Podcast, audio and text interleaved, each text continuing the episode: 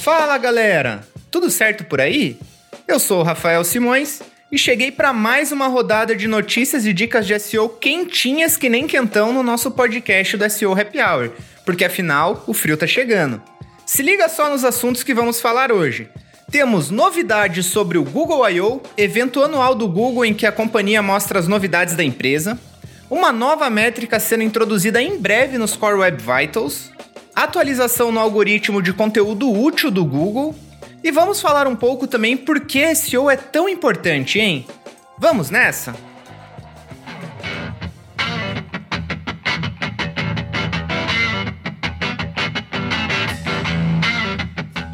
E vamos começar então endereçando o elefante na sala. Vamos começar falando do Google I.O.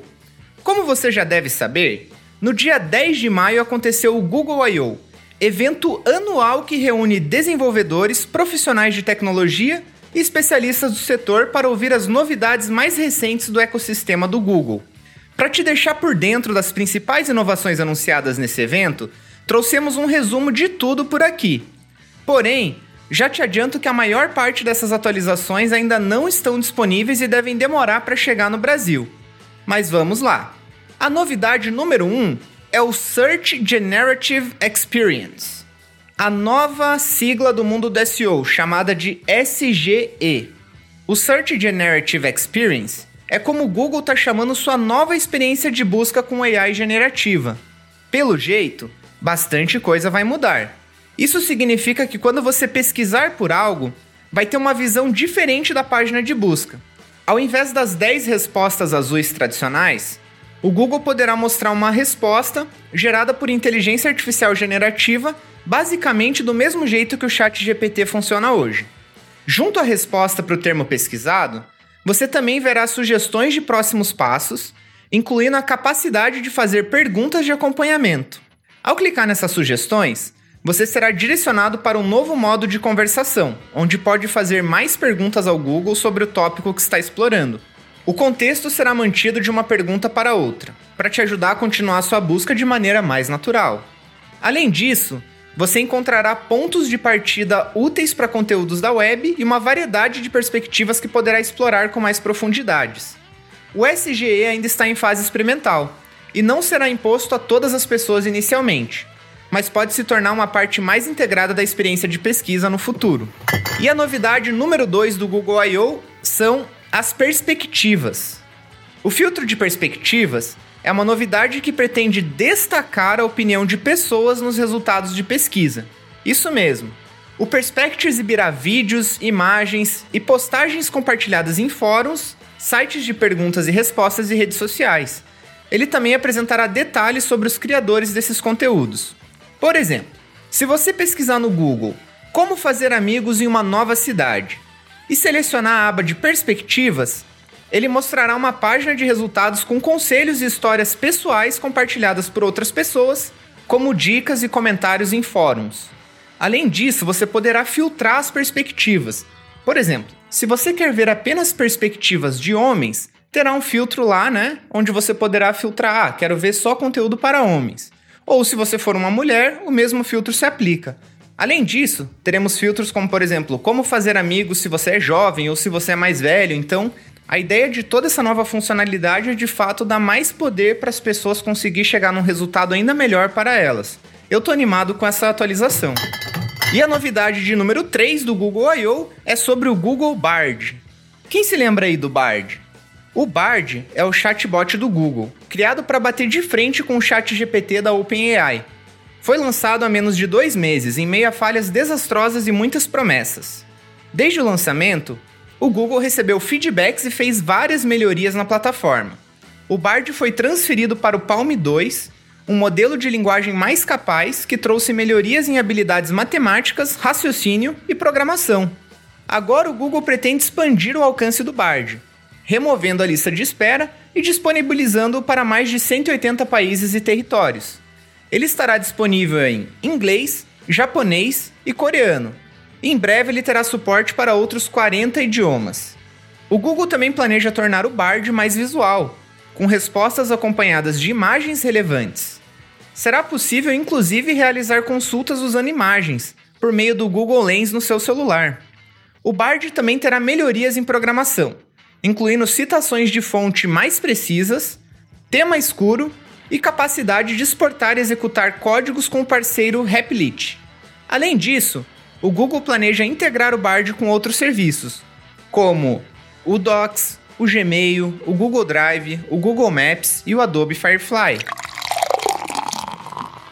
E temos atualizações nos Core Web Vitals vindo por aí. O Google anunciou uma alteração nas métricas do Core Web Vitals durante o Google I.O. Aquele conjunto de dados que mostra o nível de qualidade de uma página de um site, sabe? A métrica FID, que significa First Input Delay, que mede a responsividade de uma página, será substituída pela métrica INP, que significa Interaction to Next Paint. De acordo com o Google, a feed possuía limitações. Sendo assim, a INP foi incluída para testes em 2022, já com o objetivo de oferecer dados para medir a responsividade das páginas com mais eficácia. Após mais de um ano de testes e coleta de feedbacks da comunidade, a equipe do Chrome decidiu promover a INP como a nova métrica principal do Core Web Vitals para responsividade. A nova métrica substituirá o feed como parte de Core Web Vitals em março de 2024. Para auxiliar os proprietários de site e desenvolvedores a tomarem as medidas necessárias e avaliarem suas páginas de acordo com a nova métrica, o Google Search Console incluirá a INP no relatório de Core Web Vitals ainda esse ano, em 2023. A métrica INP fornecerá informações específicas em relação ao desempenho das páginas de um site. Além disso, será possível identificar áreas que precisam ser otimizadas para melhorar a experiência dos visitantes. E tem atualização de update do Google vindo por aí, hein? A gente não sabe quando ainda, mas nos próximos meses, o Google pretende implementar uma atualização em seu algoritmo de conteúdo útil. Segundo a Big Tech, essas atualizações ajudará a, abre aspas, compreender melhor o conteúdo criado a partir de uma perspectiva pessoal ou de especialistas. Fecha aspas. O objetivo dessa atualização é aprimorar a forma como os resultados são classificados na pesquisa do Google, dando mais destaques a conteúdos com conhecimento especializado e experiência única. O Google pretende identificar e promover conteúdos relevantes e de alta qualidade que tenham sido criados para ajudar a informar as pessoas, em vez de terem sido produzidos apenas com o objetivo de obter uma boa classificação nos mecanismos de busca. A atualização ainda não foi implementada, mas espera-se que ocorra nos próximos meses. Portanto, se você tem ou gerencia um site, fique atento a essas mudanças, pois elas podem afetar o seu tráfego de maneira radical. Sempre produza conteúdo relevante e autêntico para garantir um bom desempenho nos resultados de busca do Google, além de não esquecer de estar tá sempre melhorando a parte técnica do seu site. E a gente sempre fala de SEO aqui, né? Mas eu queria parar um pouco e falar por que, que SEO é tão importante. Então, se você está aqui, eu imagino que você já saiba que SEO é importante para desenvolver o seu negócio e trazer novos clientes. Porém, eu trouxe oito razões para justificar por que SEO é tão importante de fato, caso você ainda precise convencer alguém da sua equipe a contratar SEO Happy Hour, né? Brincadeiras à parte, vamos lá. Número 1. Um, a busca orgânica é a principal fonte de tráfego para os sites. Estima-se que mais de 50% de todo o tráfego de todos os sites são gerados através da busca orgânica. Número 2. Entretanto, cerca de 90% dos sites existentes não recebem tráfego de SEO, em geral porque não adotam boas práticas de otimização. Número 3. Quando você trabalha com mídia paga, você tem um aumento massivo de tráfego, talvez até no dia seguinte. Porém, se você não investe em SEO, quando acaba sua campanha de mídia paga, você também acaba não tendo mais tráfego. Já com SEO, as visitas do site são mais consistentes e o crescimento tende a ser progressivo. Ou seja, quando você para de fazer SEO, você não perde tudo igual quando, por exemplo, o seu dinheiro acaba em uma campanha de mídia. Pense nisso. Número 4. O SEO permite que você nutre e converta leads em estágios específicos do ciclo de compra. Como, por exemplo, quando uma pessoa ainda não sabe qual produto ou serviço ela deve comprar ou adquirir e ainda está numa fase de descoberta. Esse tipo de conteúdo é maravilhoso para SEO e ajuda também você a movimentar o seu potencial cliente no seu funil de compras. Número 5. Se você ainda não está ranqueando bem para as palavras-chave do seu nicho, o seu concorrente provavelmente está. Lembre-se que apenas 0,6% dos usuários do Google clicam nos resultados da segunda página. Ou seja, se você não está na primeira página, as chances de alguém ir para o seu site através da busca orgânica é baixíssimo. Número 6. A longo prazo, SEO é mais econômico do que mídia paga.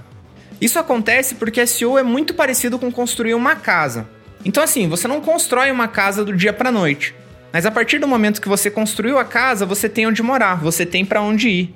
Já na mídia paga, é mais como morar de aluguel, né? Então, se um dia você não tem dinheiro para pagar o seu aluguel, você também não vai ter onde morar. Então, invista em SEO para o seu negócio crescer de forma sustentável no longo prazo. Número 7. O SEO permite que você apareça em outros sites importantes do Google também, como por exemplo o Google Maps, o YouTube, e também dentro do Google Merchant Center, né? Caso você seja um e-commerce e queira vender seus produtos lá, provavelmente é um dos melhores lugares para você estar. E por fim, última dica: ranquear bem no Google te ajuda a ganhar mais confiança entre seus possíveis clientes. Isso porque as pessoas entendem que, se sua marca está no topo do Google, é porque provavelmente você é uma referência no seu nicho ou naquele assunto. Porque as pessoas sabem que o Google não coloca qualquer site na primeira posição ou nas primeiras posições. Espero que essas dicas te ajudem a convencer os seus colegas de trabalho ou a sua empresa a investir em SEO, seja com a gente ou seja internamente, criando um time ou até mesmo tentando fazer com o conhecimento que vocês têm e estão adquirindo aqui com a gente. E estamos chegando ao fim do nosso happy hour de hoje. O barman aqui ficaria super feliz com sua singela gorjeta, que pode ser: você pode dizer pra gente o que tá achando do podcast ou até sugerir assuntos que gostariam de ver por aqui. Para isso, é só mandar um e-mail para contato@sohappyhour.com. Se você quiser, você também pode nos procurar nas nossas redes sociais e falar com a gente lá. Além disso, se você ou a sua empresa precisa de ajuda com SEO, chama a gente. Atendemos empresas de todos os tamanhos, ajudando desde a auditoria técnica do site até a revisão de conteúdos e estratégia no dia a dia temos uma consultoria exclusiva que supra exatamente a necessidade que você tem, aumentando o tráfego do seu blog, expandindo a sua visibilidade no mercado, te ajudando a gerar mais leads ou até mais vendas caso você venda produtos diretamente. Entre em contato conosco por e-mail ou pelo formulário do nosso site. Ambos os links estão aqui na descrição desse episódio. Um grande abraço e até semana que vem. Valeu!